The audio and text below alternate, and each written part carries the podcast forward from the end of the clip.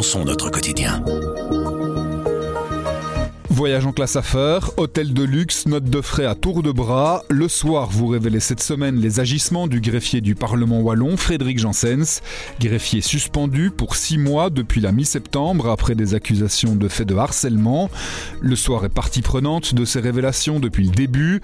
On va retirer le fil de ce dossier avec Xavier Kounas, chef du service enquête, et Éric Defay, en charge de la politique wallonne. Je m'appelle Pierre Fagnard et vous écoutez le grand angle du soir.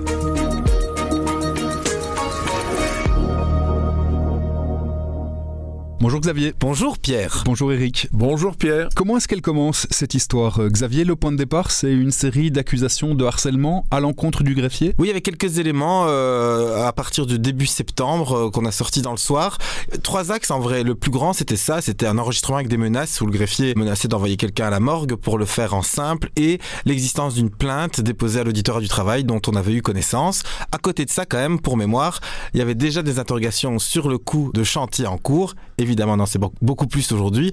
Et je rappelle quand même que dans le volet initial, il y avait aussi ce, cette euh, dénonciation d'un marché public sur le système informatique où on suspectait une forme de favoritisme, d'entrave à la concurrence. L'ensemble a été publié, je n'ai plus la date en tête, euh, mais oui, autour du 10 septembre, quelque chose comme ça, dans nos colonnes. Voilà comment ça démarre. Comment est-ce que vous commencez euh, à tirer le fil des marchés publics douteux et gonflés Eric, c'est ça C'est il y a le marché public pour le système informatique qui vous met la puce à l'oreille? Oui, il y a le marché public, mais je crois que le plus spectaculaire en définitive, ce sont les deux chantiers qui posent problème autour du Parlement wallon. Donc euh, c'est à la fois la construction d'une maison des parlementaires. Le terme est d'ailleurs un peu mal choisi parce que c'est un outil de travail avec des salles de commission, des salles de réunion, etc. Bon, c'est pas en soi scandaleux. Le problème, c'est que on est parti à l'origine d'un marché de 10 millions d'euros à peu près pour arriver finalement à une facture de 46 ou 47 millions d'euros qui peut s'expliquer en partie mais pas totalement. Et puis surtout, euh, même si les montants sont moins importants, cet euh, hallucinant euh, tunnel sous voirie entre le parking du Grognon où les députés vont garer leurs voitures, ceux qui viennent en voiture, et les installations du Parlement, un tunnel qui fait une trentaine de mètres et qui évite aux députés de, de passer en surface, c'est-à-dire de, de prendre le risque d'une averse ou d'un manifestant un peu mal intentionné. Traverser un passage pour piétons. Oui, c'est ça. Donc dans l'absolu, et vrai, vraiment, je suis un peu de mauvaise foi en disant ça, on peut imaginer que les hommes politiques ont besoin d'un minimum de protection, euh, surtout avec tout ce qu'on voit et tout ce qu'on entend en Belgique et ailleurs euh, sur les difficultés des hommes politiques. De là à creuser un tunnel initialement prévu à 900 000 euros et qui finit à 3 millions d'euros, donc 30 mètres ou 35 mètres pour arriver à l'intérieur du Parlement, c'est quand même un peu étrange, d'autant plus que si j'étais un manifestant, je, plutôt que d'attendre les députés à la sortie du parking, j'irais attendre leur voiture à l'entrée du parking. Enfin, je veux dire, tout ça n'a aucun sens. Comment est-ce qu'on peut expliquer que ces marchés publics ont été à ce point gonflés? C'est systématiquement la même euh, tactique, presque le même système.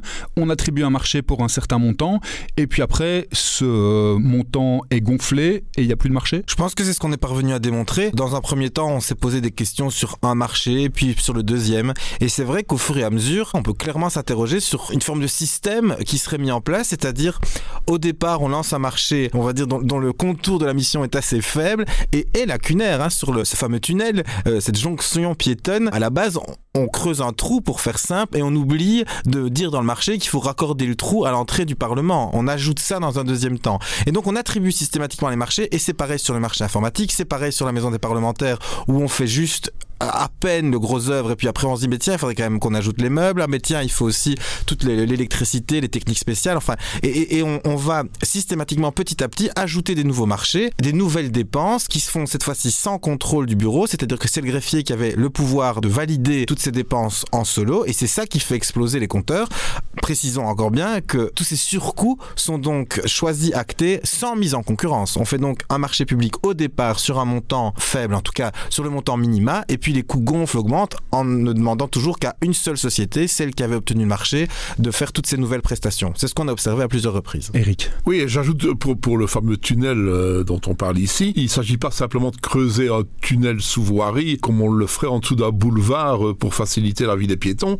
Là, on est à la confluence entre la Sambre et la Meuse. Il y a de l'eau. Il y a de l'eau, on s'en rend compte après coup. On est sur un site historique puisque le site du Grognon est habité euh, depuis des millénaires par, par, l'homme et donc on sait qu'on va tomber sur des vestiges et on sait qu'on va aboutir sur le bâtiment Saint-Gilles, qui est un bâtiment aussi historique qui compte plusieurs siècles d'existence et dont, inutile de le dire, les fondations sont plutôt solides. Donc il va falloir casser des murs, creuser, euh, sans compter qu'il faut aménager le site pour les personnes à mobilité réduite, prévoir un ascenseur. Enfin bon, c'est euh, comme si c'était un chantier facile. Vous n'aurez peut-être pas de réponse, mais quand on explique ça comme ça, c'est de l'amateurisme, de la bêtise ou de la malhonnêteté? Parce que quand on engage des travaux comme ça, par exemple avec le tunnel à la confluence entre la Sambre et la Meuse, on sait bien qu'il y a de l'eau, on l'a déjà vu, on a ouvert les yeux, on sait qu'il y a la Meuse qui passe à Namur. De la malhonnêteté, euh, il, faudra le démontrer euh,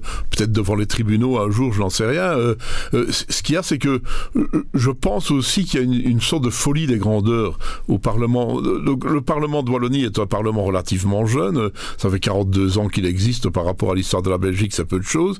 Et je crois que les gens qui le dirigent qui l'ont dirigé, en tout cas le greffier, s'est dit la Wallonie doit disposer d'un outil parmi les meilleurs possibles et on, on, peut tout imaginer. Quelque chose qui la fera rayonner. Oui, quelque, quelque chose. Et puis, je, je pense sincèrement qu'ils se sont dit aussi, on doit avoir le top du top, par exemple en termes d'informatique, en termes de sécurité, en termes d'accessibilité, etc. Allant jusqu'à imaginer des règles qui sont à la limite de l'absurdité pour la circulation des gens, les badges, les... enfin c'est incroyable. Par exemple, dans le nouveau bâtiment de la maison des parlementaires. Il euh, y, y, a des piliers en béton comme dans chaque construction moderne aujourd'hui. Et ben, on a bardé ces colonnes en béton de structures métalliques pour éviter une catastrophe si un camion terroriste venait fracasser la devanture, la façade du Parlement wallon. Pourvu que ça n'arrive jamais, évidemment, et si un jour ça arrive, on se dira heureusement qu'on a prévu des structures métalliques, mais en fait tout ça a coûté une fortune,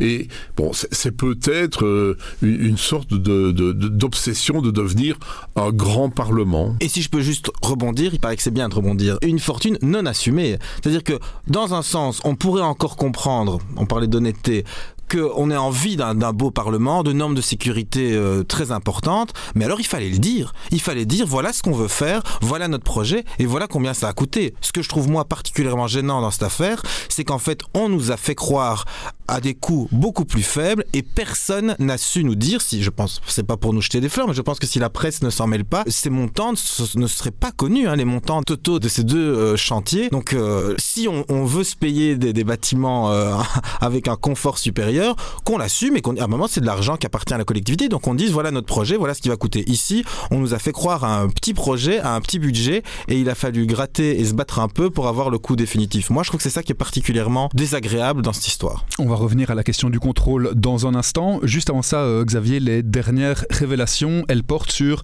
toute une série de voyages, de notes de frais rentrées notamment par le greffier dans le cadre de l'exercice de ses fonctions. Je sais pas si c'est les dernières. Disons que ce sont les plus récentes. Les dernières en date. Voilà, voilà, oui. Donc on a reçu une série de documents. Enfin, quand je dis une série, euh, c'est plusieurs centaines de documents. Je, je mentirais même en disant qu'on a déjà pu tout lire, qui détaillent en fait, c'est des factures ou des, des, des programmes de, de voyage qui sont organisés par le Parlement. On s'est focalisé sur tout ce qui concernait euh, monsieur le greffier, vu qu'on en avait déjà pas mal parlé. Et c'est vrai que ce qui surprend, euh, c'est sans rentrer dans une liste ici, mais d'abord, il, y a beaucoup de voyages. Il y a beaucoup de voyages euh, très lointains aux États-Unis, au Canada, parfois sur des missions assez courtes. Enfin, du moins, la motivation du déplacement, c'est pour aller à un colloque qui dure parfois quelques heures ou deux jours. Et les missions, elles, sont étendues sur quelques jours en plus, euh, où on part en classe euh, business avec des billets qui coûtent souvent entre 4 et 5 000 euros. On prend des hôtels. Où on est monté, je pense, pour prendre le pire exemple, à plus de 700 euros euh, la nuit euh, par personne. Et donc, oui, on finit par s'interroger sur le train de vie euh, un peu trop, en tout cas, qui semble assez luxueux du greffier et des quelques accompagnants quand il y en avait un, notamment le cas de Jean-Claude Marcourt pour, pour le voyage organisé en novembre 2021 à l'exposition universelle de Dubaï. Je vais vous poser une question extrêmement candide à tous les deux, mais c'est pas la première affaire politique que vous suivez. Après la Carolo, après Netis Publifine, après le SAMU social, on n'avait pas dit plus jamais ça Oui, je vais essayer d'être candide euh, jusqu'au bout, mais non, ce qu'il y a, c'est que, bon, d'abord, je crois qu'il ne faut pas tout mélanger, euh, sauf euh, preuve contraire, dans cette affaire-ci, enfin, les affaires du Parlement wallon, il n'y a pas d'enrichissement personnel. bien sûr, si on voyage sur le compte du Parlement, ou si on rend des notes de frais au Parlement, etc., c'est de l'argent qu'on épargne par ailleurs, bon voilà. Mais je pense pas que ce, au sens strict du terme, les personnes dont on parle ici se sont de l'argent en poche, il faut, faut pas exagérer. Cela dit, ça, révèle quand même euh, une sorte de, j'ai envie d'employer le mot peut-être je m'en foutisme, mais c'est peut-être un peu exagéré, par rapport à l'argent public, quoi. Je veux dire, euh, je suis responsable d'une grosse structure publique, j'ai des responsabilités, euh, parce qu'il faut pas nier que être greffier d'un parlement, c'est un gros boulot, c'est une charge importante, une responsabilité importante. Le greffier dans un parlement, c'est la personne qui est un peu responsable de la bonne marche de l'Assemblée, quoi, de la publication des textes dans des bonnes conditions, de l'organisation des réunions, de faire venir des experts, d'aller chercher des spécialistes pour nourrir le travail parlementaire, de, de faire venir le public, etc. Donc, euh, il faut, faut pas nier cet aspect-là. Mais voilà, on est installé on dispose, ce qui est le plus hallucinant dans tout ça, d'une délégation totale de pouvoir de la part du bureau, c'est-à-dire l'instance politique qui dirige le Parlement. Une délégation de pouvoir totale, ça veut dire, voilà, nous autres, on, voit ça de loin. On a autre chose à faire. On a autre chose à faire. vous êtes au bureau tous les jours, quartier libre, faites ce que vous voulez. Donc euh, c'est ça le problème. Et, donc euh, que cette personne, le greffier du Parlement de Wallonie, à un moment se soit pris euh, d'une sorte de, je répète un peu l'expression folie des grandeurs en disant je suis tout puissant, je fais ce que je veux. C'est dramatique, mais c'est la réalité. Mais je crois qu'il faut pas tout mélanger. Il y a des scandales financiers qu'on a connus autrefois en Wallonie ou ailleurs qui ont d'autres dimensions. Il y a un point commun à tout ça, c'est l'absence de contrôle. Il y a personne personne qui contrôle dans ce Parlement, il n'y a personne dont c'est littéralement le travail de vérifier ce genre de choses. C'est ça quand on dit que le bureau a autre chose à faire, en fait c'est son rôle, hein. il est là pour contrôler. Donc à mon avis, à un moment quand même, c'est à eux, euh, même si on octroie une délégation de pouvoir, euh, je ne vois pas en quoi ça empêche le greffier de temps en temps de venir rendre des comptes, ni en quoi ça empêche les membres du bureau de poser des questions.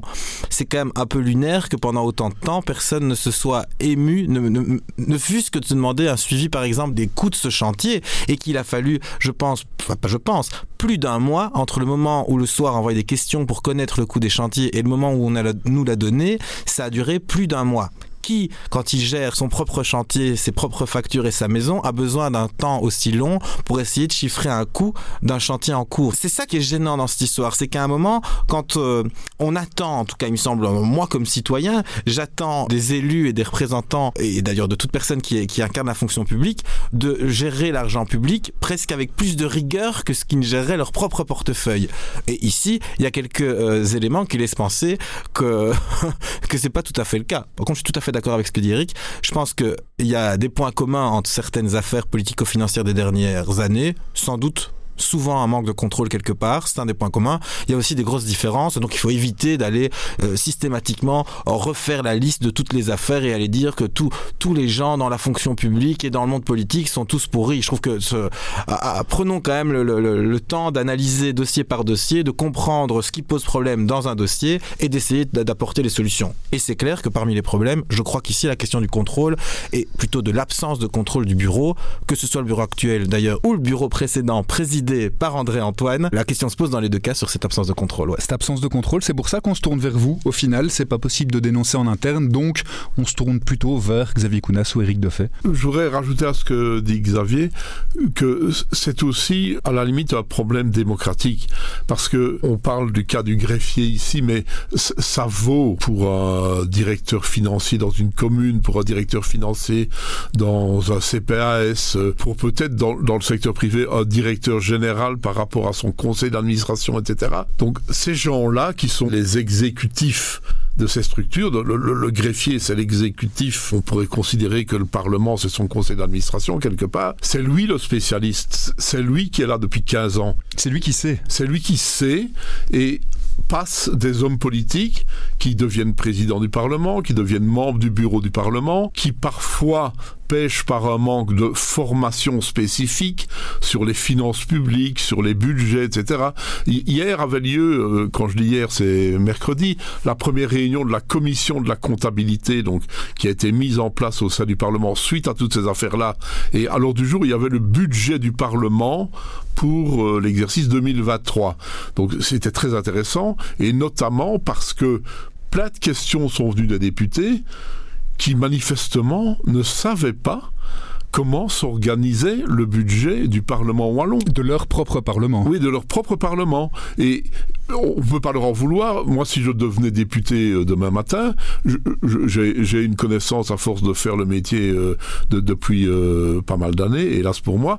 Mais je veux dire, je suis pas un technicien, quoi. Donc, ce sont pas des techniciens et ils sont face à un super technicien qui, en l'occurrence, est le greffier, mais qui peut être le directeur financier, le directeur général d'une commune et ainsi de suite, ou, le, le, le directeur exécutif d'une entreprise privée face à des gens qui viennent au conseil d'administration une fois par mois. Donc je veux dire, le greffier dans ce cas-là, il a tout le pouvoir parce que il sait tout. Il est là du matin au soir et il dirige la baraque. Et une fois de temps en temps, on se réunit avec lui. Euh, ça va, ça va, oui, ça va. Rien de neuf, rien de neuf. Et puis euh, on passe à la question suivante. Pour terminer, ça veut dire que si on, cherchait une, euh, une, ébauche de solution à cette situation, c'est un peu plus de contrôle certes, mais surtout plus de, de formation pour que les gens concernés soient directement au courant et ne soient pas obligés de se reposer sur une seule personne qui détient le savoir avec un S majuscule. Oui, mais je crois que dans la grande majorité, c'est ce que disait Xavier tout à l'heure, des cas, ça se passe très bien. Parce qu'ici, on est dans un cas extraordinaire où manifestement... Dont il ne faut pas faire une généralité. Oui, dont il ne faut pas faire une généralité. Frédéric Janssen est quelqu'un qui, par son bagou, sa, sa puissance, sa toute puissance, euh, a réussi à, à, maquiller les choses et, et à prendre le pouvoir sur le Parlement Parlement en définitive. si je peux ajouter un dernier truc, je pense quand même que les élus ont parfois manqué de curiosité. Je veux pas leur faire un procès plus dur, mais euh, évidemment qu'ils peuvent pas tout savoir sur tout, évidemment qu'il y a des questions très techniques et qu'on tombe face à des fonctionnaires qui connaissent mieux le sujet que soi, évidemment. Mais enfin, c'est le cas pour nous aussi, journalistes. Hein. Il y a plein de sujets où on connaît pas grand chose au début, et je crois qu'il faut quand même avoir cette volonté de comprendre. Et pour avoir regardé notamment la durée des validations de budget des années précédentes, c'est des séances qui, j'avais, je m'étais amusé à faire l'exercice. J'ai plus les statistiques sous les yeux, donc je vais faire dans l'à peu près, mais vous allez voir que de toute façon la conclusion est la même. Je pense que ça prenait entre, ça se passait à huis clos à l'époque, et ça se prenait entre 7 et 13 minutes d'approuver tout un budget. Si des gens avaient eu envie de poser des questions, à minima, je pense que ça aurait pu prendre un peu plus de temps. C'est la même chose pour ce bureau. Hein. Si on, avait voulu s'interroger, on aurait sans doute fait des réunions plus longues et quand même chercher à comprendre. Ce qui a pu manquer ici, c'est cette envie d'essayer de savoir, d'essayer d'aller d'aller gratter un peu plus, voir, et, et je veux peut-être être un peu plus dur, de, ne pas avoir euh, ouvert les yeux sur certains signaux. Parmi les gens qui nous ont contactés euh, pour exprimer leur mal-être euh, au sein du greffe, parce que c'est vrai que toute l'histoire commence quand même par là, hein, par des, agents qui se sentent harcelés et parlent d'un management de la terreur.